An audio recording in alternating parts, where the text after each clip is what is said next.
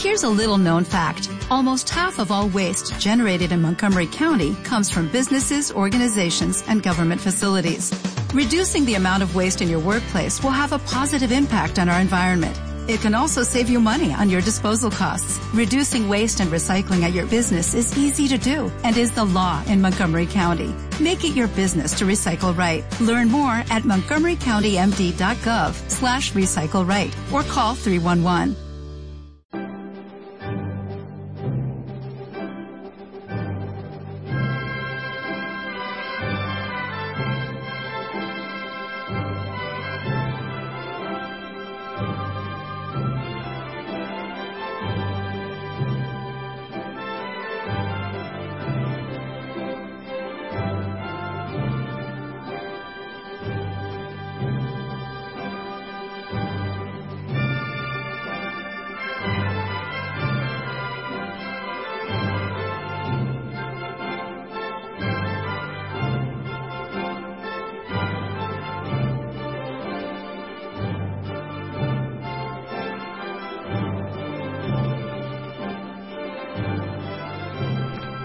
Buenos días, queridos oyentes y repúblicos. Soy Baldomero Castilla y hoy es viernes 27 de junio de 2014 y empezamos un nuevo programa de Radio Libertad Constituyente. En esta ocasión estamos en Somos Aguas con los amigos Pedro, ¿qué tal Pedro? Que nos está ayudando de, de, de las cuestiones técnicas. Muy bien, muy bien, estamos con Jorge también, ¿qué tal Jorge? ¿Cómo estás? Y estamos con un nuevo amigo que se llama Cristian. ¿Qué Hola. tal Cristian? ¿Cómo estás? Pero Cristian es español el nombre. Eh, ascendencia alemana. Tu padre era alemán. En realidad mis abuelos paternos. Cristian, claro, es un, un nombre nórdico, alemán, sueco, noruego. Si es amigo de, de- de Jorge y compañero de colegio, ¿no? Qué bien. Muy bien, y por supuesto estamos con nuestro amigo y maestro don Antonio. ¿Qué tal, don Antonio, esta mañana? Muy bien, hace un día tan maravilloso y las noticias son francamente buenas. Por ejemplo, que se retire Rubalcaba es una buena noticia. Y aunque lo- todo el mundo ahora, como se va, lo celebran como si hubiese sido uno de los grandes, es el Canalejas o el Dato, el Mauda de la política actual, pues yo lo que recuerdo es que es el principal responsable de la peor ley de educación universitaria que ha existido jamás en ningún país europeo. Que por eso está España la última a la cola en la clasificación de los, de los eh, sistemas educativos y el informe PISA. Y esto es responsable, es fundamentalmente Rubalcaba. Esto sin entrar en que la operación Faisán sigue siendo delictiva, aunque ella haya contribuido a llegar a acuerdos de ar- armisticios con ETA, es igual. El hecho es que él no tuvo ninguna objeción que poner a los crímenes de Estado de Felipe González, que al contrario los cubrió, y con ETA las órdenes del Faisán para que para que ETA no eh, avisarle que iba a ser podían ser detenidos. Todo eso es Rubalcaba para mí es una figura siniestra. Es un falso Fouché es una, una persona mucho menos inteligente de lo que se ha dicho. Es un hombre simplemente era un- muy intrigante que le gustaba la- todo el secretismo y las operaciones secretas pero es una especie de ratón eh, que no no sí quizás sea astuto es posible para operaciones menores pero no es, no, no- no es nada. Y, y la verdad es que es una alegría que se retire de la política. La pena es que no se lleve consigo para que no lo echen de menos, como he dicho, que, decía que lo echen de menos tanto como, eh, co- como, como los diputados a él, para que, pues para que no se eche nadie de menos, deberían acompañarlo todos al exilio, echarlo fuera de España, por el daño tan grave que esta clase política improvisada, corrupta, arribista, oportunista, sin principios, sin moralidad, sin ningún ideal en la vida y sin preparación ninguna, ni técnica, es, es posible que este a lo mejor sabe algo de atletismo, porque creo que practico el atletismo, Sí. a lo mejor sabe algo de eso, y a lo mejor también sabe um, un poco más que yo de química, a lo mejor sabe que el agua, pues no sé si es H2O o Sí, H, a lo se mejor, va a dedicar pero, a clases de pero a lo mejor él sabe que es H23 y estoy, estoy yo el equivocado. Yo- ahí lo que diga en química no le voy a responder. Pero cualquier de las cosas que diga en política estoy seguro que son barbaridades. No sabe lo que es la democracia. Cree que el consenso es compatible con la libertad. No sabe lo que es la libertad política. Y ese es Rubalcaba, que un catedrático que, que se enrolla cuando habla, que, que- que repite y repite y repite con gestos, gestos, gestos y palabras y palabras el discurso, y es Lo mismo que el de Podemos, pero el de Podemos, un discurso que parece rupturista y que lo que está buscando es la vía del pacto y del entendimiento, como se ha demostrado ya.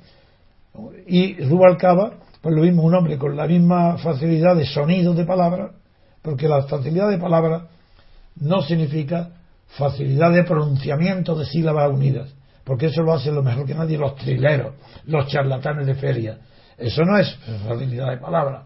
La facilidad de palabra es la, la de la retórica, la de la oratoria, la que se enseña en las, se enseñaba en Grecia, en la antigua Grecia, la de Quintiliano, la de, la de Roma, la de los oradores, y eso Rubalcaba ni de lejos sabe lo que es una oración, ni de lejos, no, no sabe lo que es, es simplemente que no se calla, que empieza a repetir, a repetir, a hacer gestos con las manos, con los hombros y con la cara, acompañando el sonido de la boca y nada más, y ahí sí hay cierta armonía, se mueven todos a la vez. Muy bien, don Antonio, pues vamos a empezar con las noticias. Vamos a hacer noticias nacionales y vamos a empezar con El País, que en páginas interiores habla del consenso sobre la, la votación del aforamiento de Juan Carlos de ayer. Y dice y titula El País. Primer consenso roto sobre la monarquía. El Congreso cierra el aforamiento de Juan Carlos I con el único voto del PP. El Pleno del Congreso cerró ayer en tiempo récord el aforamiento del, del rey Juan Carlos I la reina Leticia y Sofía y la princesa de Asturias. La reforma legal fue aprobada en un pleno extraordinario solo con los votos del PP, con el añadido habitual de los dos diputados de UPN y Fora Asturias, y ahora será validado sin cambios en el Senado para que entre en vigor la próxima semana. Es la primera vez que se rompe el consenso entre los dos grandes partidos en un asunto referido a la corona. En contra de la reforma votó UPyD, PNV, Izquierda Unida y parte del grupo mixto, y PSOE, CIO y Colación Canaria se abstuvieron. Pues esa es la noticia, don Antonio. ¿Qué análisis tiene usted de este...? Nada, es, es el, el cinismo. Así que ahora, a toda velocidad, aprovechando una ley que persigue otra finalidad, como dije yo la frase, aprovechando que el Pisuerga pasa por Valladolid, pues se grita, viva el nuevo rey, aforemos al viejo rey. La han aforado para que solamente pueda ser juzgado por el Tribunal Supremo. Y esto, esa prisa, esa velocidad, esa manera subrepticia de lograr el aforamiento con el voto solo del PP, ha sido interpretada como que hay un peligro. Nadie dice en qué peligro, en qué consiste ese peligro inmediato, de mañana, de pasado, enseguida, salvo el, antiguo dirigente de Izquierda Unida. ¿Quién? ¿Llamazares? Llamazares, Llamazares, que ha dicho que esto se ha hecho de esa manera tan deprisa por temor al juez Castro. El, de, del príncipe dice que el juez Castro, pero ¿cómo es que el juez Castro acaso creen que puede ahora de motu propio o en combinación con manos limpias iniciar una derivación de la del asunto penal que se ventila en, en el juzgado suyo de Palma de Mallorca contra un Targarín y la princesa infanta pueden incluir ahí las palabras de un Targarín o que se pronuncie como yo dije aquí, que todavía cuidado, recordáis lo que dije ayer, digo cuidado que todavía puede haber sorpresas, que puede ser que en, en la vista oral o en los interrogatorios o durante la, el juicio oral de, contra un Targarín y la princesa salgan a relucir las convicciones que tiene tanto la princesa como un Targarín de que él no ha hecho más que seguir los mismos consejos y las mismas prácticas, las mismas costumbres del rey Juan Carlos. O es que, salvo, yo lo creo capaz de todo el rey Juan Carlos, pero lo que no creo que puedan probar es que Juan Carlos cobrara el 20 o el 25% del dinero que extorsionaban eh, un, eh, un Targarín, porque eso es lo que más conviene a su espíritu. No digo que eso sea verdad, digo eso sería lo que más concuerda con la imagen que yo tengo de Juan Carlos.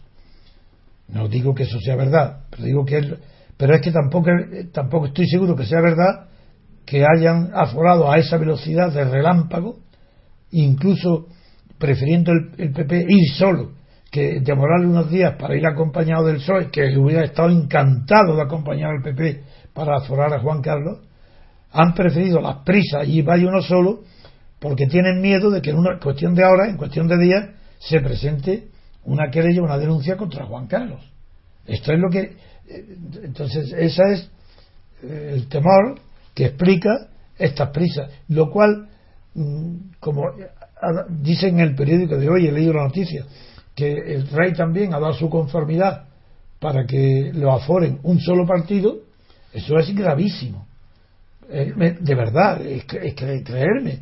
¿Qué tiene que estar pasando? ¿Qué tiene que estar oculto? ¿Qué puede suceder para que no solo el PP, sino incluso el rey digan, sí, sí, solo ahora mismo, pero mañana, ya, ya, el aforamiento inmediato? Algo grave que no, que no conocemos nosotros, pero que el rey lo sabe y el PP lo sabe, algo hay para justificar que la locura que se haya acordado el aforamiento de Juan Carlos a través de una ley que, de reforma del Poder Judicial y sin ningún eh, diálogo ni eh, y sin ningún debate en el Parlamento.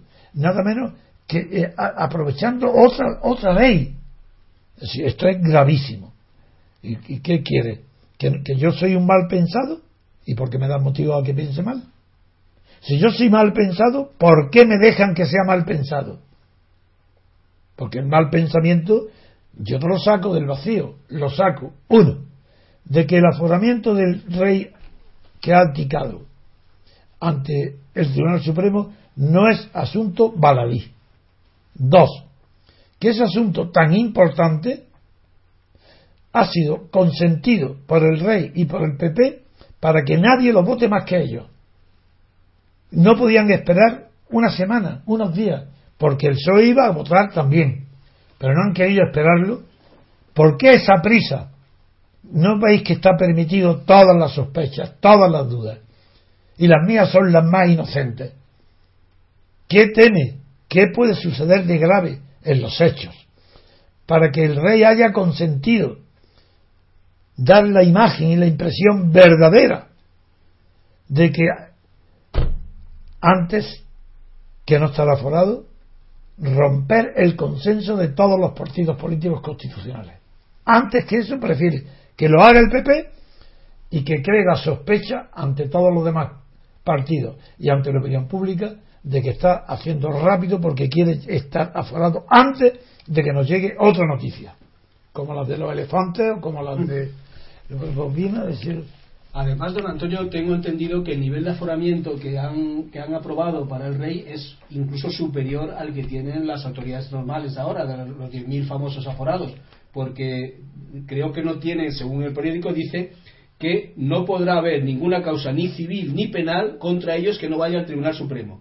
¿Contra quién? Contra ellos, contra el rey, contra el Leticia, contra contra sí, eh, claro, tiene que, tiene que, ser aforado en el Tribunal Supremo sí. Pero ¿Y, qué, dice pero ninguna causa ni civil ni penal. Sin embargo en el caso de los parlamentarios o miembros del gobierno los, los, aforamientos, los aforados normales dice el aforamiento solo se refiere a su actividad pública y mientras están en el cargo. O sea hay una pequeña diferencia. No pequeña no.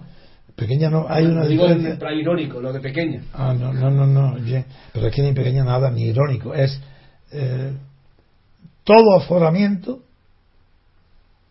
requiere, solamente puede limitarse a mientras dure el cargo. Nunca para después del cargo. Nunca, nunca para actos que no correspondan al ejercicio de las funciones inherentes a la persona al cargo aforado. Porque lo que se afora no es la persona, sino el ejercicio político en un cargo de esa persona. Voy a poner un ejemplo. Yo estoy en contra de los aforamientos, porque estoy a favor de la libertad de expresión, pero hay un caso donde sí, yo creo que estaría justificado, que es todas las legislaciones europeas y, las occidentales, en, todas, en, las legislaciones penales existen los delitos de injuria y calumnia. Esos delitos solamente son perseguibles por las personas perjudicadas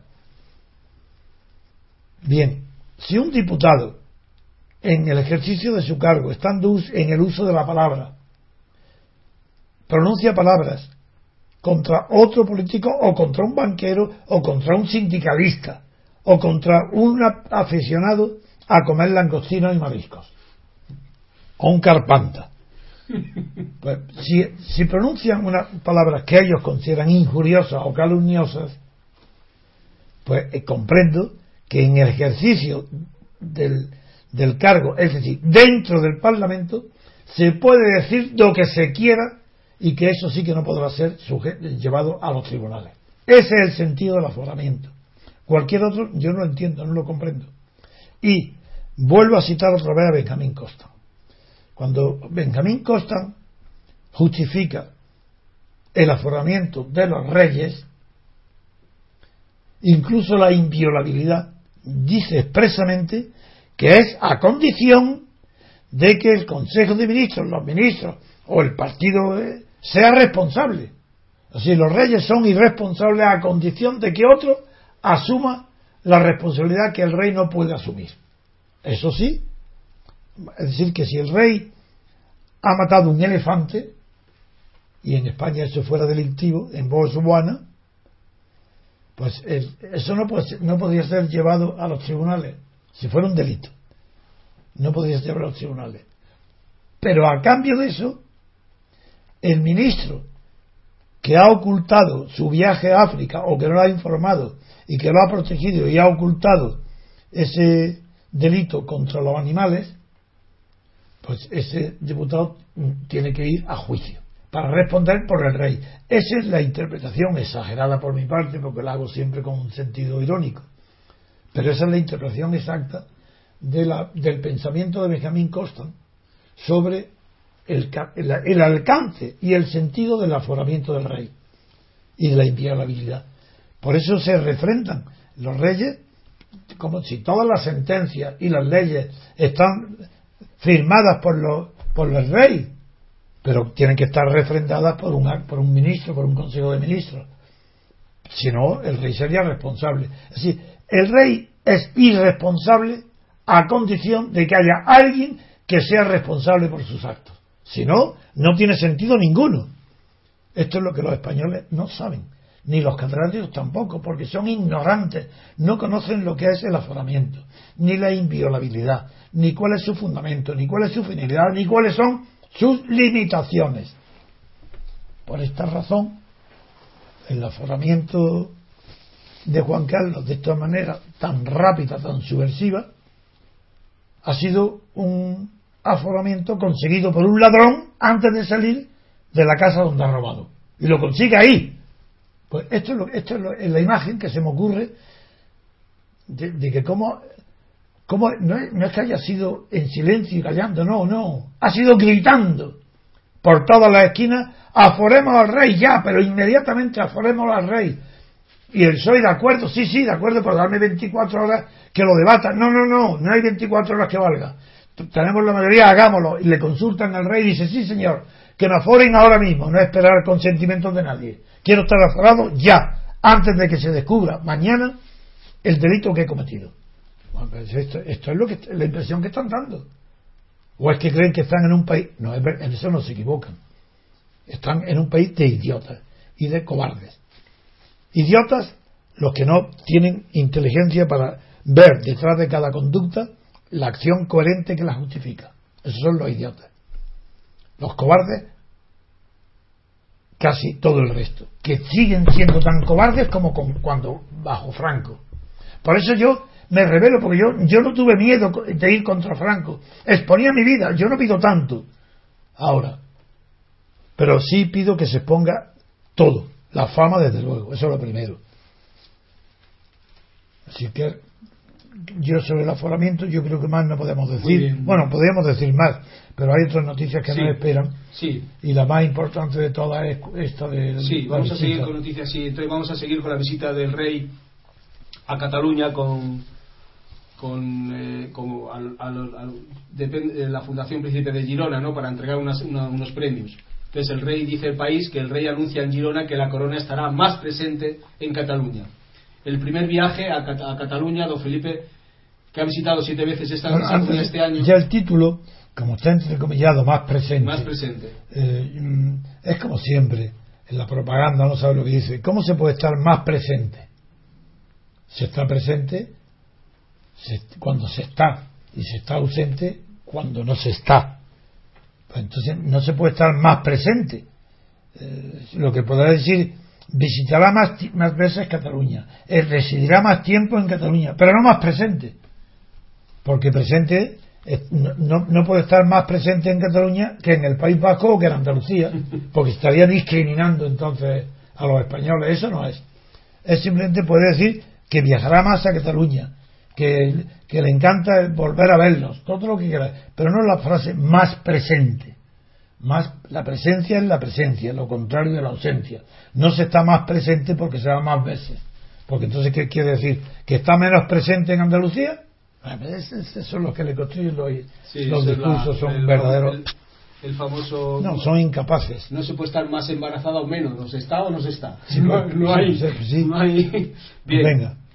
Pues le decía que don Felipe, quien viajó a Cataluña acompañado por la reina, utilizó la Fundación Príncipe de Girona para aludir implícitamente al al desafío soberanista catalán y el Palacio de Congresos en el que anunciaba su discurso para dirigirse a una audiencia mucho más grande. Ahora le, leeré unas frases de que dijo el discurso. Antes le voy a comentar que el presidente de la Generalitat, Artur Mas, se escudó en un acto menor, fue a la graduación de la primera promoción de alumnos de la formación dual de Cataluña, para plantar a Felipe VI en el acto institucional y no escuchar su discurso. Mas llegó más tarde, a las, a las 9 de la noche, tras la entrega, o sea, tras, el acto de la entrega y el discurso de, Felipe VI y se incorporó al, acto en la cena, en la cena posterior, en la que acudieron 150 invitados. Bien, pues le voy a leer una serie de las frases del discurso para que usted las analice y las comente. Eh, le voy a decir, por ejemplo, con respecto a la fundación, dice, la fundación ha trabajado hombro con hombro, todos juntos, con personas y entidades de toda España a favor de un proyecto que une, que suma fuerzas, resaltó. Eso nos ayuda a conocernos mejor y a apreciarnos más. Hombre, eh, hombre desde luego, si dos enemigos se visitan mutuamente con más frecuencia, se conocerán mejor la enemistad y, y se odiarán cada vez más. Así que eso depende. Que, que, ayude a conocerse mejor y a apreciarse más, depende que las relaciones sean de amistad o de enemistad, de fraternidad o de alejamiento, de vecindad o de integración. Es que depende del tipo de relación humana, unas se fortalecen con la reiteración o la constancia en, ese, en la práctica de esas relaciones y otras al contrario, entre personas que se unen. Si fuera verdad, ¿por qué los matrimonios se separan? Ahí tenéis la prueba. ¿Cómo, ¿Cómo es posible? No hay nada que se vea más y se una más que un matrimonio. Mira que si eso, que eso une, los hijos, todo lo que queráis. Muy bien. ¿Por qué hay tantos matrimonios que se separan? Si fuese verdad lo que dice el príncipe, es al contrario. Es que los matrimonios separados eh, cometen el error de separarse. Lo que tienen que, los que están separados, que vuelvan a unirse, porque se conocerán mejor, se querrán más y ya se, entenderán bien. Esto es lo que dice esa imbecilidad, son los discursos de los reyes y del príncipe. Palabra y palabra y palabra, pero no se dan cuenta que esas palabras también pueden ser interpretadas como yo hago para demostrar que no, que no tienen sentimientos, que no saben de qué están hablando. A ver, otro, ejemplo. siguiendo, un proyecto que demuestra que la colaboración sincera y generosa es la mejor vía para lograr las legítimas aspiraciones de cada persona. Es decir, está diciendo que un proyecto es que la, la colaboración en un proyecto, la colaboración sincera y generosa, luego hay colaboración que no, sean, que no son sinceras ni generosas, lo que ya está distinguiendo entre colaboraciones. Si es colaborar, hay una meta común, y si no es sincera, eso es un caos, es un grigay, es imposible que pueda haber una colaboración que no sea sincera, ya no es colaboración, eso será boicot. Es decir, si alguien eh, impide que una colaboración vaya adelante, eso es un, es un es un atentado a la colaboración. ¿Cómo puede decir las tonterías de, que la colaboración ha de ser eh, sincera y generosa? Es que, la colaboración es la colaboración. Bien, pues dice, la, siguiente barbaridad lingüística, es decir, que esa colaboración sincera y generosa es la mejor vía para lograr las legítimas aspiraciones de cada persona. Es decir, es exactamente lo contrario de la verdad. No es la colaboración la vía para lograr las aspiraciones de cada persona, sino que a la inversa. Es cuando hay un entendimiento en las legítimas aspiraciones de cada persona, cuando se puede lograr una colaboración. Así, la colaboración no es la causa del éxito. La causa del éxito está en que la colaboración sincera y generosa, que es absurda la palabra, la colaboración es la mejor vía para estrechar, la mejor vía para fortalecer, pero nunca para lograr, porque para lograr requiere otra causa anterior, que son las aspiraciones de cada persona. Es anterior, la aspiración es anterior al logro. dice lo contrario no sabe los verbos ni el significado de las palabras. Es decir, que aquí vuelve a repetir la mismo que su padre, para comprender bien lo que estoy diciendo, que claro no tengo tiempo de poner ejemplos, pero voy a poner uno. Cuando el padre del actual rey, el antiguo rey Juan Carlos I, visita Cataluña y le dice a los separatistas de izquierda republicana, hablando se entiende la gente, y eso es, lo he criticado porque lo que produce el efecto contrario, porque son enemigos, pues es como si el príncipe vuelve a la Cataluña y en lugar de decir hablando se entiende la gente, dice colaborando se entiende la gente. Pero ¿cómo? Es que para, para colaborar es necesario que previamente se hayan entendido, si es que es a la inversa. Con ese ejemplo creo que he aclarado bien cuál es mi pensamiento sobre la tontería de los discursos del, rey nuevo. Otro. Pues sigo, eh, se deshizo en elogios hacia el pueblo catalán y dijo, y, se refirió al sentido emprendedor y comercial, la capacidad de iniciativa, el espíritu reflexivo y crítico o su mirada hacia el exterior. Ah, vamos. Bueno, esto es, entiendo la coba, la adulación, las palabras elogiosas, el sentido emprendedor, comercial, la capacidad de iniciativa, espíritu reflexivo y crítico, lo de crítico ya lo pongo en duda. Pero bien, eso se comprende. Pero que diga que lo que caracteriza a los catalanes es su mirada hacia el exterior, eso es el colmo. Pero ¿cómo su mirada al exterior si están ensimismados, si se están mirando el ombligo en tanto que son nacionalistas y separatistas? ¿Pero qué es eso de mirar hacia el exterior? ¿Están mirando hacia afuera de Cataluña? el 50% ya está demostrando que no, que no es verdad. Están enamorados de sí mismos, como le sucede a todos los nacionalismos. Todo nacionalista está enamorado de sí mismo. Se inventa su historia, inventa una historia que no ha existido, se la inventa, para seguir, para estar enamorado de su pasado. Inventan una causa enemiga en el presente, para explicar su fracaso de hoy en la acción de un enemigo interno, en este caso España, y se inventan un mundo idílico para justificar su futuro separado de España. Esa es la realidad del nacionalismo. Es que quien no conoce esta realidad de que yo hablo no sabe una palabra de lo que es el nacionalismo. ¿Cómo va a combatirlo? Al lugar de eso que dice que tiene una que, tiene una mirada hacia el exterior. Así que no es, no tienen una mirada hacia su intimidad, pues si no salen de su intimidad. Y cuando hablan de, de que dice espíritu empresarial, su espíritu crítico, pero si cada vez que se habla con un catalán, sea inteligente, sea banquero, obrero, terminan diciendo la pela es la pela. ¿Esa es la mirada crítica? ¿Eso qué es? Es nada, es adular a los catalanes, adular al nacionalismo catalán, adular al proyecto separatista catalán, adularlo, creyendo, no para que se separen, creyendo que, dan, que con esa adulación, dándole la coba, va a ganar su amistad o su confianza, va a lograr lo que ha dicho anterior, las legítimas aspiraciones de su persona. Pero si es todo lo contrario, hombre, es que no sabes cómo hay que tratar ni a los adversarios, ni a los enemigos, ni a los amigos, no sabéis nada, no sabéis más que dar la coba. Aparte que he leído por, otro sitio también, que hablando de, en su discurso.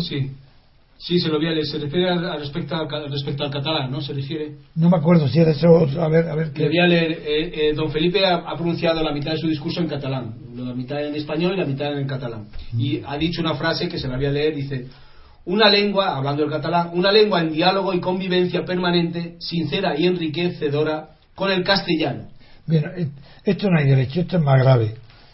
Hay que prohibirle. Habría, yo sí que era partidario de sacar una ley para castigar por atentado contra el idioma español y la cultura a los que hablan, en lugar de decir español, dicen castellano.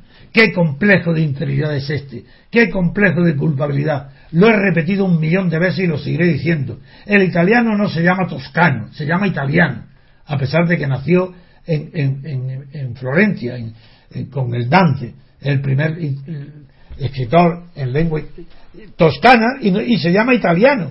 Pero es que en Francia, mucho más conocido, que lo he repetido muchas veces, es que el idioma de la lengua d'Ui, hoy, a diferencia de la lengua Languedoc, d'Oc, nace en la Ile de France, en el centro de Francia, en donde está París, al lado, y ahí el idioma que hablan y el, el idioma, idioma, el romántico, el, el romance derivado del latín que hablan es el francien, que también se llama, se llamaba entonces el fráncico.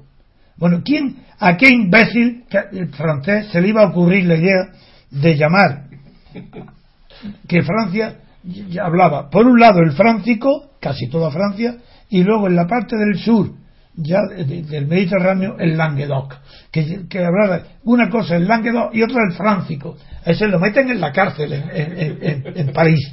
Bueno, pues España es igual. ¿Cómo se tolera que el idioma español, hablado por 500 millones de personas, que en toda Sudamérica, que digan en Sudamérica castellano, ¿Qué- pero a qué curso y pedante se le puede ocurrir en América entender que se está hablando del castellano? Se habla el español y, y son el español. ¿Cómo? Eh, ¿Para qué? ¿Por respeto a quién? Por respeto a Cataluña, al catalán. Y al vasco no. Y al gallego tampoco. Ah, entonces se llama castellano para no ofender a los que hablan catalán, vasco y gallego. ¿Y por qué no el, balear? ¿Y por qué no el valenciano? Claro que yo he, presenciado también, he presenciado, he oído las barbaridades que han defendido que, que- Andalucía tiene una lengua propia. Eso lo he oído, incluso a personas que, yo, que tenía cierta amistad con ella yo. Es decir, porque tiene una fonética distinta, Andalucía del castellano, y porque habla de, fonética distinta del castellano. Ahí está bien dicho la palabra castellano, porque la fonética, sí que hay una fonética distinta en Castilla, en Andalucía, en Cataluña, en el País Vasco, la fonética es diferente. Y la más sonora, la más, la más elegante, la más correcta, es la fonética de Castilla, del Valladolid, de León, eso es verdad. Pero es que he oído decir que eh, Andalucía es un idioma distinto. El andaluz es un idioma distinto, que no es el castellano, porque la pronunciación es distinta. Bueno, pues, ¿cómo, cómo va, ¿por qué permitir que los catedráticos, los periodistas, hablen del idioma español llamándole castellano a lo que no es francés, vasco o gallego? ¿Pero eso qué es? Es el español. ¿Y qué pasa con el español? Pues que el idioma de los reyes se impone a todos los demás idiomas, dentro de un territorio determinado, dentro de una soberanía única, como es la soberanía de las monarquías, el idioma de los reyes termina siendo imperial, es el idioma del imperio.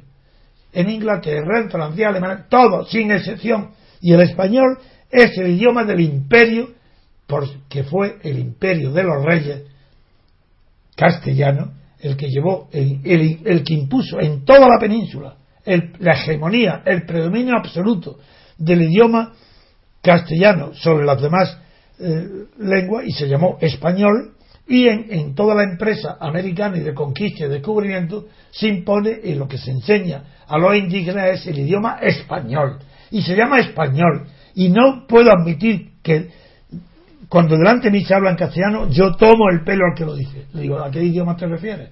¿Qué castellano? ¿Dónde está la gramática? y la lengua y la... ¿Dónde? Es, es que no lo puedo comprender. ¿Cómo se sigue diciendo castellano? ¿Qué complejo de inferioridad?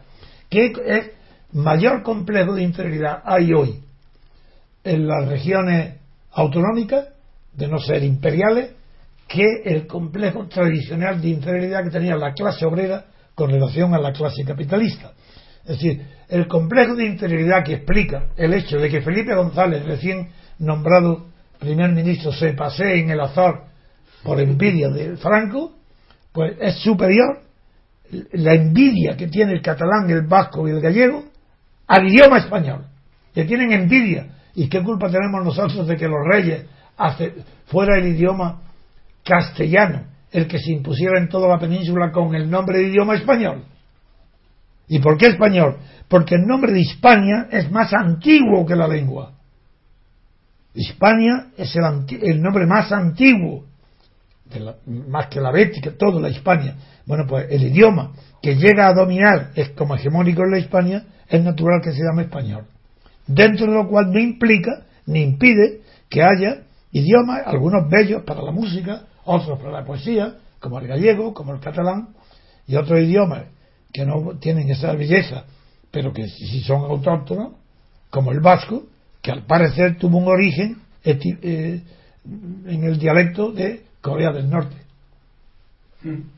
Yo recuerdo una anécdota don Antonio, a, veces en los documentales que yo he visto, algunos documentales de la televisión vasca, documentales sobre eh, países sudamericanos, hablan español, hablando español, en el documental y la entrevista a las personas, lo doblan al vasco, dejan los dos audios, se, oye el vasco como primer, como primer sonido, el español, digamos, en el fondo, y lo subtitulan en español. ¿Subtítulos? Subtítulos en español, claro, porque nadie habla vasco bien. Entonces, es, tan ridículo. Eh, yo, yo he visto varios documentales de esa forma. Pues esa payasería es la que define toda la política española desde el final de Franco. Muy bien. Porque Franco imponía el miedo y con el miedo gobernaba. Pero es que después de Franco es el es, el engaño permanente, no llamar a las cosas por su nombre, no definir. La no definición, hacer que todo parezca como si fuera lo que no es, ese, en eso consiste la esencia de la política de los últimos 40 años. La política del como si, como si hubiera libertad, como si hubiera democracia, como si hubiera justicia, como si hubiera entendimiento, como si hablando se entendía la gente, ese es el como si. Y eso es lo que hay en España, el como si.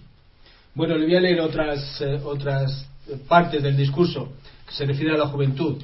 Dice, tenemos, sin duda, una de las juventudes mejor preparadas de nuestra no sigue, es que me da ganas de vomitar.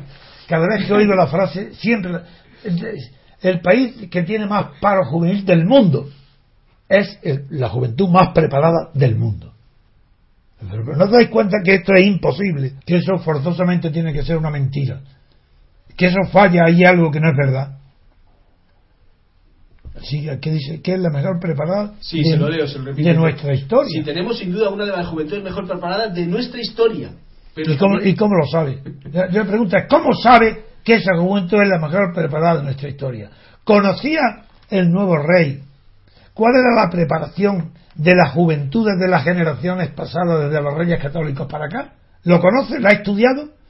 ¿De qué habla que es la mejor de la historia? ¿Por qué? ¿Conoce la actual? ¿Es que conoce la preparación de los jóvenes actuales?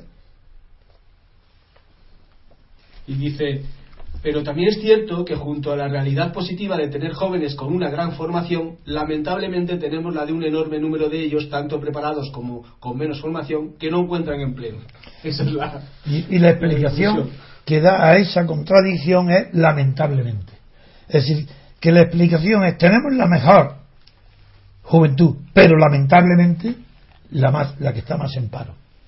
en lugar de explicar esa contradicción, no, dice que es de lamentar que siendo la mejor preparada sea la que menos trabajo tiene. Es lamentable. Bien, pues el, acto se cerró, dice el país, con un, dos gritos, uno que pone que dice Visca la terra, que fue inmediatamente replicado por otro que es salud al rey. ¿Y qué significa? Al rey con latina. Pero, ¿qué significa Visca la terra? Será no, no, yo sé lo que significa, pero ¿qué, me lo quería explicar a alguien Yo sé lo que significa la traducción visca la terra. Por, ¿Y por qué? Vamos a decirlo en español. ¡Viva la Tierra! ¿Pero cuál? ¿El planeta Tierra? ¿Qué? ¡Viva la Tierra! ¿Frente a quién? ¿Frente a muera Marte? ¿Muera Venus? ¿Qué significa eso? Por no querer decir viva España, ¿no? ¿Pero qué, quién es la Tierra? Eh, Pedro, eh, me parece que hay algo que nos querías decir con respecto a esta expresión, ¿no? De disca la Terra. Sí, sí, lo, he buscado en la Wikipedia y aparece en documentos referente a Terra Iure, que fue un movimiento independentista catalán, terrorista. Y terrorista, sí, señor.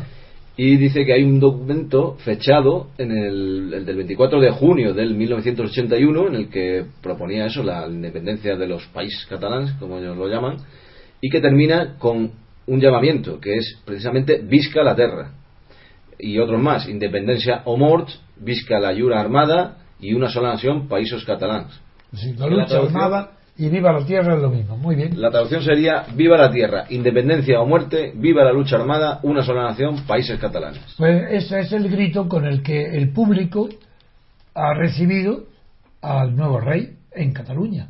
Ese rey que va presumiendo adulando a Cataluña, como acabo de decir, de que el, diálogo, la presencia más en Cataluña, le responden Vesca, viva la tierra, la lucha y la, y la lucha armada, que era la consecuencia de la tierra libre. Bien, pues con esto hacemos una pausa, hacemos, ponemos un poco de música y seguimos con la siguiente noticia.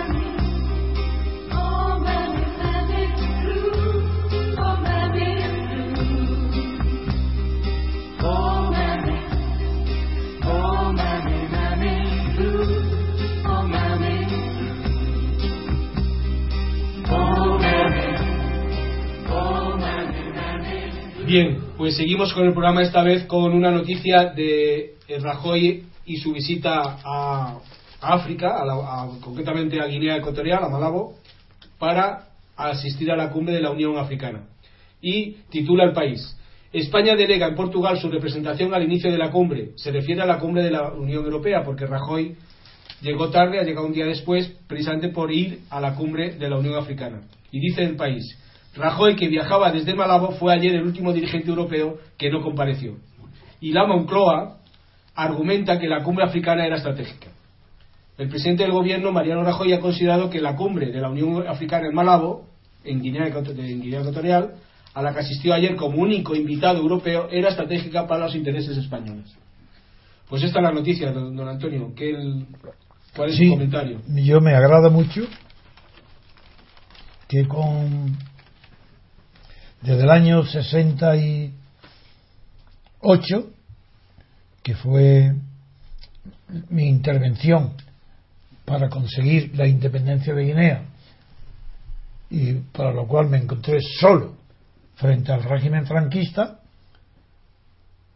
solamente apoyado y comprendido por el Comité de los 24 de la ONU en Nueva York, pues a consecuencia de mi acción, que es por la cual sufrí tantísimos eh, difamaciones en la prensa, atentados y finalmente acusado ante por Mariscal de Gante, juez de orden público, de haber cometido yo un delito de traición a España por haber contribuido o haber sido el artífice principal dentro de España en la conferencia constitucional de Guinea Ecuatorial para obtener la independencia de Guinea, que era una colonia de España. Aunque el nombre era una provincia española en régimen de autonomía administrativa. Bien, voy para mí es un motivo de alegría que aunque con tanto, con más de 40 años de retraso, hoy el gobierno español y la prensa española, sobre todo un presidente del gobierno español, diga que su visita a Malabo es estratégica. Diga que los intereses de España eran preferentes defenderlos en África que en Bruselas. Eso lo dice cuando yo hace 40 años pensaba lo mismo y pensaba que era necesario la oposición a Franco, es decir, la libertad y la democracia, era necesario que tomaran la riendas la dirección del movimiento de independencia de Guinea Ecuatorial dentro de España, contra el régimen de Franco. Por eso yo intervine.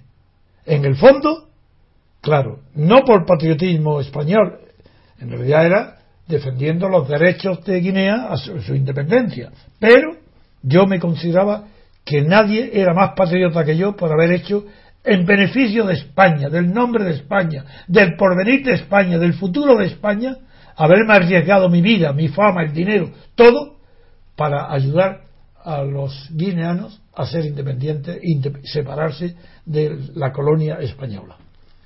Eso me costó tantísimas difamaciones, primero de Milo Romero, el diario Pueblo, primera oleada en la que yo no podía contestar, presentándome como el abogado notario enemigo de España que había conseguido o que estaba luchando por la independencia.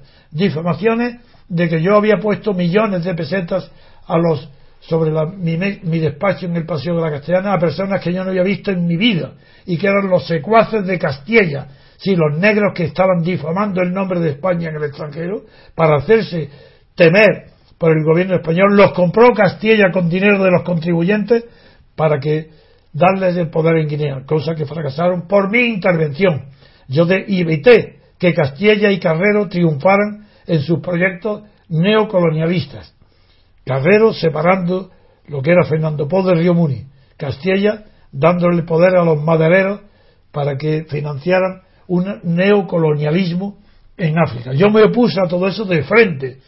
Claro que gasté dinero, pero no para comprar a nadie, sino los gastos indispensables para pagar el hotel de los que no tenían dinero ninguno porque venían sin apoyo ni del gobierno español, ni de Carrero Blanco, ni de Castilla, ni de los madereros, ni de los dueños del cacao, ni del café. Los que no tenían nada, que empezaron 107, yo les pagué el hotel, el hotel Plaza en Madrid durante el tiempo que duró la conferencia constitucional sobre la eh, independencia de Guinea, sobre independencia no, la conferencia constitucional sobre Guinea, que duró tres meses, y en la que yo efectivamente yo aconsejé, redacté la constitución de independencia para Guinea, que nunca llegó a entrar en vigor, porque el gobierno español, tan pronto como se dio cuenta que yo había ganado la batalla, porque la mayoría de los delegados guineanos, un total de 24 sobre, no llegaban a 40, sobre 39, apoyar, me apoyaron a mí y la constitución que yo redacté. Cuando se dio cuenta de eso, unilateralmente el gobierno español, contradiciendo las palabras con las que inició la conferencia constitucional, diciendo que el gobierno español no impondría ninguna constitución, sino que aceptaría la que la mayoría de los delegados guineanos aceptaran. Pues bien, llegó el momento decisivo y la mayoría absoluta de los delegados guineanos aceptaron el proyecto de constitución que yo había redactado reuniéndome todos los días con ellos, por supuesto. Fue más de tres meses donde yo no dormí ni un solo noche, porque yo me quedaba de noche preparando la contestación y derribando los argumentos de Herrero de Miñón que defendía al gobierno español, proponiendo a los guineanos que aceptaran una copia de la, de la constitución francesa. Bien, pues eh, ellos venían, yo me quedaba la noche, de día, yo, venían a las 8 de la mañana a mi casa a recoger los argumentos y el discurso que yo tenía preparado a cada uno de ellos para combatir a los técnicos Herrero de Miñón y Condomines, que era un diplomático. Bien, gané. Y cuando gané, empieza la difamación. La segunda, la primera fue Emilio Romero. Y, ya esta segunda tardó en, llegar, porque llegó cuando Macías, se, él mismo, Macías, que fue elegido presidente en virtud de la constitución preparada por Herrero de Miñón, no por la mía. La mía no llegó nunca a entrar en vigor. Y yo aconsejé a, los amigos a los que yo había asesorado y protegido, le aconsejé que no aceptaran nunca la constitución del gobierno español, la de Herrero de. Y en cambio el comité de los 24 le aconsejó lo contrario que yo. Yo aconsejaba como siempre la verdad el comité de los 24 le dijo, no seáis tontos, aceptar la constitución que os propone el gobierno de Franco y como va a ganar Macías, que era ya el candidato, yo en, cuya designación yo no intervine nunca para nada, porque Macías era candidato a ser presidente elegido en Guinea, dentro de Guinea, donde yo no había estado nunca, por todos los, los representantes políticos. Pues bien, en el comité de los 24 le dijeron aceptar la constitución la, la del gobierno franquista. Y cuando gane Macías, que la cambie. Y yo les dije, a- tengo tanta experiencia de que ese argumento, lo he oído tantas veces en la historia, y sé que siempre, siempre es funesto. Porque una constitución que se pone no se cambia ya. Y si se cambia tiene que ser a costa de sangre. Y por eso dije, no aceptarlo, no aceptarlo. Te- Tenéis la mayoría, está el pueblo con vosotros, estáis unidos. Ni la ONU ni la Comité, nadie puede imponeros algo que sea mentira. Eso vosotros lo habéis rechazado, no lo aceptáis. Pero claro, entre la ONU y yo había la diferencia que la ONU era la ONU y yo era una sola persona, además enemistado con todo el régimen y con toda la prensa. Resultado, se impone la constitución redactada por el rey de Miñón, una constitución que hace a Macías presidente. Luego, las intervenciones de, como perdieron al, ganar Macías, Castilla ha perdido la batalla, pues Castilla organiza un golpe de Estado militar en Guinea, con presencia de un barco, de, un de una cañonera y la Guardia Civil. Y el golpe de Estado triunfa. Y los hombres que pone al frente, el gobierno español, Castilla, que pone al frente en Guinea, se llaman Atanasio Ndongo, que era el ministro de Asuntos Exteriores, y Saturnino Ibongo, que era su segundo. Con ellos Castilla, que son los que a- me acusaron a mí, que no, me, no lo había visto su cara en mi vida, me acusaron en la ONU de que ellos habían ido a mi despacho y que yo le había puesto sobre la mesa un un par de millones, no sé, para, para comprarlo. Y esa es la razón por la que cuando Macías ganó las elecciones y fue elegido presidente, me inscribió inmediatamente, vino el jefe de la Casa Civil, Pedro Elá, a Madrid, para decirme que el máximo honor para Macías y para el pueblo guileano, que trajo una carta, era que yo fuera, que me iba a poner la máxima condecoración de Guinea, la que solamente se reserva a los jefes de Estado. Y yo le contesté a Macías que no iba, pero por, ¿sabéis por qué dije que no iba? Y que no, no quería condecoración ninguna, porque había nombrado ministro de Asuntos Exteriores y su segundo a las mismas personas que me habían difamado en la ONU, diciendo que lo había comprado. Y yo le dije, mientras estén en el gobierno esas personas, yo no pisaré el suelo guineano, porque son unos sinvergüenzas, me han difamado. Y además son tus enemigos. Y te van a traicionar, está por escrito, dicho por mí. Te van a traicionar porque darán un golpe de Estado contra ti en cuanto puedan. Bien, esa se va Pedro Elá con la carta mía y Macías no llega a enfadarse conmigo, pero casi, porque me manda un recado diciendo que él conoce África mejor que yo, que yo era un sabio para Europa, pero que el asunto africano le molestó que yo le dijera que Atanasio Ndongo lo iba a engañar y iba a dar un golpe de Estado. Eso fue en octubre, yo no fui a recibir la condecoración ni visité Guinea, fue porque fue en octubre, yo no había estado en Guinea nunca, ni conocía ni un solo eh, eh, colono de español. Sí, bien, pues Macías, eso fue en octubre, en el 12 de octubre. En el mes de marzo se produce el golpe de Estado que yo le dije a Macías, el de Atanasio Ndongo, con ayuda de Atanasio, y con una cañonera. Golpe de Estado que fracasa. Y fracasa por un ardiz que lo voy a contar porque quien no lo oiga eh, lo parecerá increíble, pero es la verdad. Porque es la verdad que me contó después, porque ya después fui yo a Guinea. La primera vez que fui fue dos años después de la independencia. Lo que pasó es que dieron el, Atanasio dio el golpe con la misma guardia que estaba en Bata, en el palacio de Bata, para, eh, para recibir a, al presidente Macías, pero Macías era un hombre muy austero, muy ahorrador, no le gustaba gastar dinero. A Macías era un tacaño, de verdad, que no, que no se, ni quería jamás, no tenía ninguna ambición económica. Él tenía un orgullo, casi una locura, de orgullo nacionalista por Guinea. Pero de dinero ninguna ambición, nunca robó, nunca tenía interés en eso. Pero era un hombre muy frío por la pasión que ponía en el nacionalismo. Bien, Natasio, Na- Atanasio dan el golpe de Estado, triunfa, ocupa el palacio, se dirige al despacho de Macías, se sienta en él, le pone un telegrama a Castilla diciendo, he tomado posesión, eh, todo un éxito. Estoy, le estoy viendo desde el palacio. Le dice a, a Castilla al gobierno y pide al mayordomo que le traiga un vaso de agua. El mayordomo, un viejo que yo lo conocí después y hablé con él, ese vio lo que estaba pasando, lo que era viejo, era claro partidario de Macías, y salió del palacio y corriendo fue a avisarle a Macías de lo que pasaba. Porque ellos dieron el golpe y fueron al palacio creyendo que estaba durmiendo allí Macías. Y no, Macías estaba en su casa, en su pequeño chalet. Le avisan a Macías.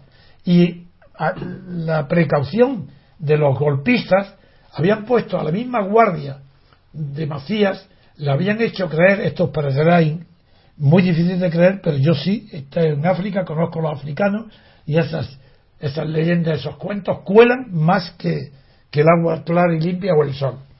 Pues le habían hecho creer a la guardia de Palacio, de Macías, que, en el, que se estaba esperando un, un hombre con el, muy parecido a Macías, que lo había suplantado y venía a dar un golpe de Estado contra Macías, y que se pusieran, que creían que estaba refugiado ya preparado en la casa de Macías. Lo, se apostaron delante del chalet y con la orden de disparar contra el, el coche de Macías, que dispararan y ametrallaran a todo el que fuera dentro. Lo que no previeron es que cuando este mayordomo avisa a Macías del golpe de Estado, Macías tan impaciente y tan nervioso, no se monta en el coche y sale con una pistolita de nada al frente para ir a, buscar a Palacio, a ir a, Atanasio. Se va corriendo sin coche. Sin coche, a, pie. y, claro, y, los que estaban apostados alrededor de su casa para matarlo, al verlo lo reconocen que era él. Y él le dice, ¿qué pasa? ¿Dónde está el traidor Atanasio? Ya está. Seguidme. Y, la misma policía que habían apostado para matar a Macías lo siguió toman el palacio, suben, allí mismo acribillan a balazo a, Atanasio, lo matan en el mismo y Saturnino Bongo se tira por una ventana. Se rompe la pierna y desde arriba de la ventana lo hieren. Lo mandan a la, a la cárcel, herido, sin curar, y muere en la cárcel. Esa es la historia real. Así se cumplió al pie de la letra lo que dije. Pero ¿qué pasó entonces? Que el embajador español allí, llamado Durán, un hombre sin escrúpulos y malvado, hizo creer a la población que la venganza de Macías iba a ser terrible. Y recorrió él las calles pidiéndole a los colonos españoles, a los propietarios, que huyeran, que se fueran a España. E incluso a las monjas de los hospitales las convenció para que se fueran. Y que él mismo les dijo que no dejaran nada. Que, y sacaron a la calle colchones y sábanas las incendiaron. Para no dejar nada.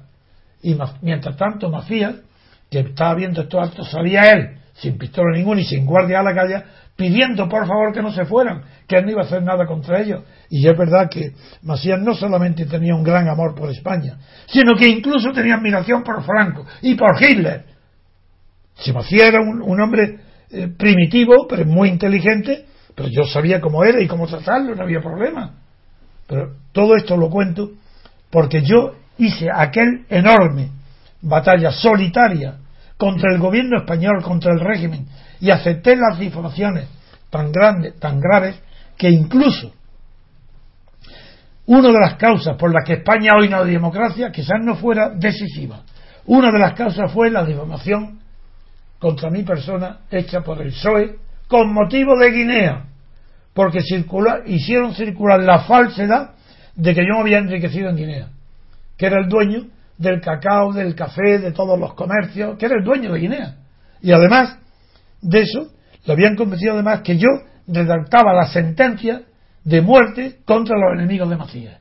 Siendo así que la acusación que había contra Macías es que mataba a su enemigo, pero sin sentencia, sin proceso, a escondidas, clandestino, y que yo estaba en Madrid, yo no estaba, yo no, ¿qué me iba a hacer? Bueno, pues el PSOE el que por motivo de Guinea me retiró, porque la opinión pública entonces no estaba formada, no que se creían cualquier cosa que dijera el PSOE, y un partido, pues bueno, pues eso era la verdad. Bien, yo lo comprendí y me retiré porque sabía que ya no podía hacer nada. Pero hoy se ha demostrado no solo que es verdad lo que digo, sino que los propios enemigos míos principales, que no, son, que no fueron los franquistas, ¿eh? cuidado, a mí quien me derrota en mi estrategia de la ruptura democrática contra Franco no son los franquistas, no es el gobierno, ni es mucho menos el PSOE. Eso fue una difamación cuando yo ya estaba derrotado y vencido. Y el PSOE entonces se atreve porque Felipe González conoce la realidad. ¿Y cuál es la realidad? Pues que durante muchísimo tiempo yo estuve apoyado sin reserva alguna por la Comisión Europea, por Bruselas, por Estrasburgo, donde yo presenté, hablando en nombre de España, presenté lo que España iba a ser en Europa. Que yo dije, no vendremos a pediros dinero, ni a pediros reconocimientos, vendremos, vendremos de aquí a daros algo que vosotros no habéis tenido nunca, que es la libertad política. Vuestra libertad política, le dije yo así, en Estrasburgo, vuestra, la libertad política que tenéis vosotros la han conquistado los americanos y los ingleses, no es vuestra. Mientras que nosotros, ya la Junta Democrática está a punto de alcanzar la libertad política y esa será nuestra aportación a Europa, que será la primera libertad europea.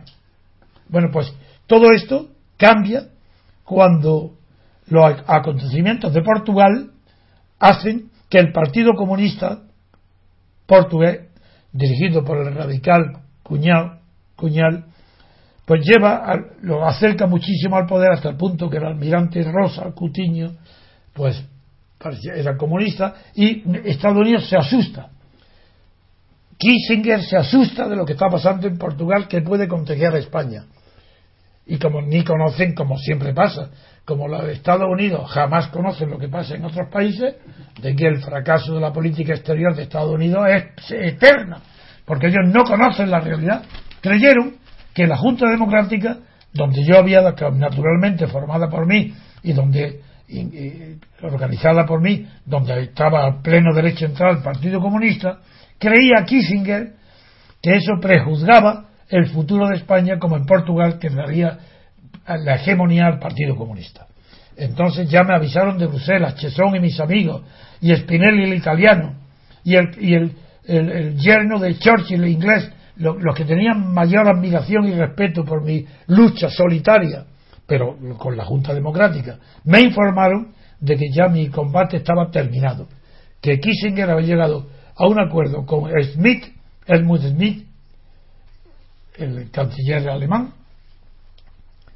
y también Billy Brandt apoyando a Felipe González para que eh, Juan Carlos, que ya estaba designado rey, ya Franco había muerto, designara un nuevo primer ministro, joven, de su generación, y que eh, Kissinger había dejado instrucciones ya concretas al embajador de Estados Unidos en Madrid para que asistiera permanentemente a Juan Carlos y que Bruselas y los alemanes apoyarían completamente al Partido Socialista y esa estrategia contra de la reforma del régimen, contra mí, contra la estrategia de la ruptura democrática. Esos informes me lo dieron a mí antes de entrar yo en la cárcel.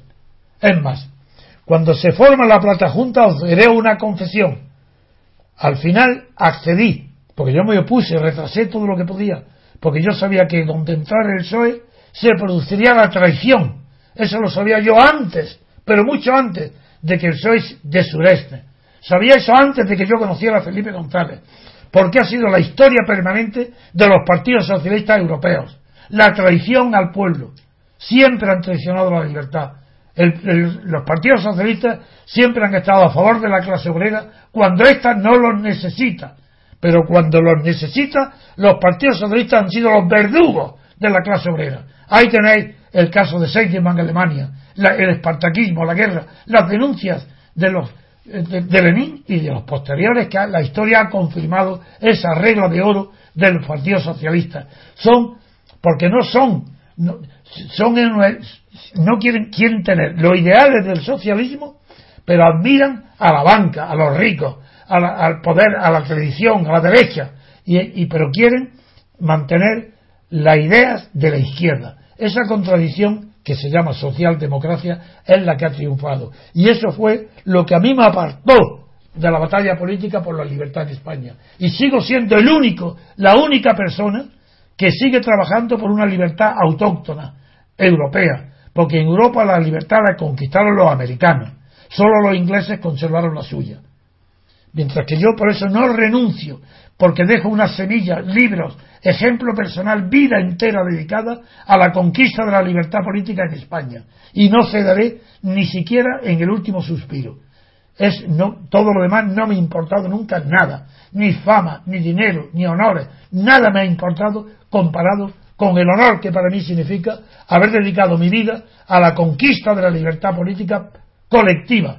Que me, que me digan que no hable de economía, que no, eh, que yo que tengo el defecto de que soy de derecha, pero, pero ¿qué están diciendo estos ignorantes? Sabrán, es que sin libertad no hay derecha ni izquierda. Sin libertad todos los gastos como la noche son pardos. Sin libertad, ¿cómo distinguir a la derecha de la izquierda? Y yo quiero previamente la libertad, y luego ya hablaremos. Que se defina luego cada cual. Pero sin libertad nadie puede definirse, ni de derecha ni de izquierda. Pues claro que no tengo nada que ver con esa izquierda de Podemos, falsa izquierda. Ya lo veréis. Ya lo veréis cuando ahí no sale nada auténtico. ¿Pero qué ha salido del Partido Comunista auténtico? ¿Pero qué ha salido auténtico de la izquierda europea? Nada. Nada. ¿Por qué? Porque nunca comprendieron que el factor número uno para que un pueblo avance es la libertad política colectiva. Después de ello se podrá hablar de lo que se quiera. Pero primero es la libertad. Y por eso mi batalla es la libertad. Que me dicen que soy de derecha, que lo digan. Que soy conservador, que lo digan. Que soy intransigente, que lo digan. Que no tolero desviaciones, que lo digan. Porque mi vida está dedicada a la conquista de la libertad política sin mirar si eso es de derecha o de izquierda. Yo sé que eso es lo único revolucionario. España nunca lo ha tenido y yo no cederé jamás a mi batalla.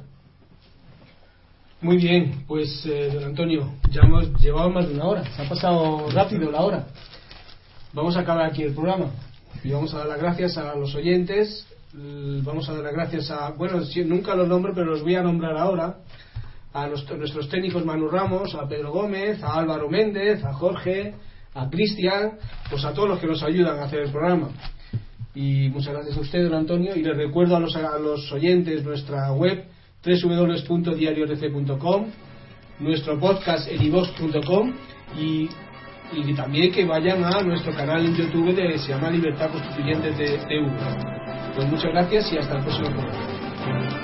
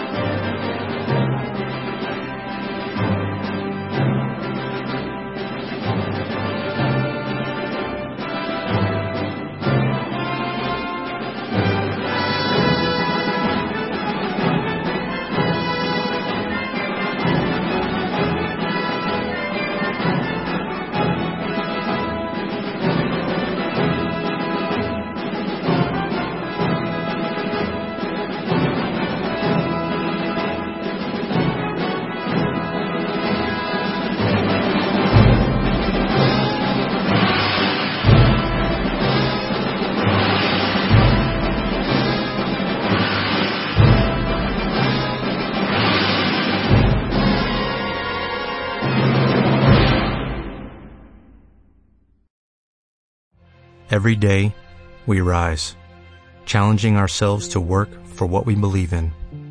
At U.S. Border Patrol, protecting our borders is more than a job. It's a calling. Agents answer the call, working together to keep our country and communities safe. If you are ready for a new mission, join U.S. Border Patrol and go beyond. Learn more at cbp.gov slash careers.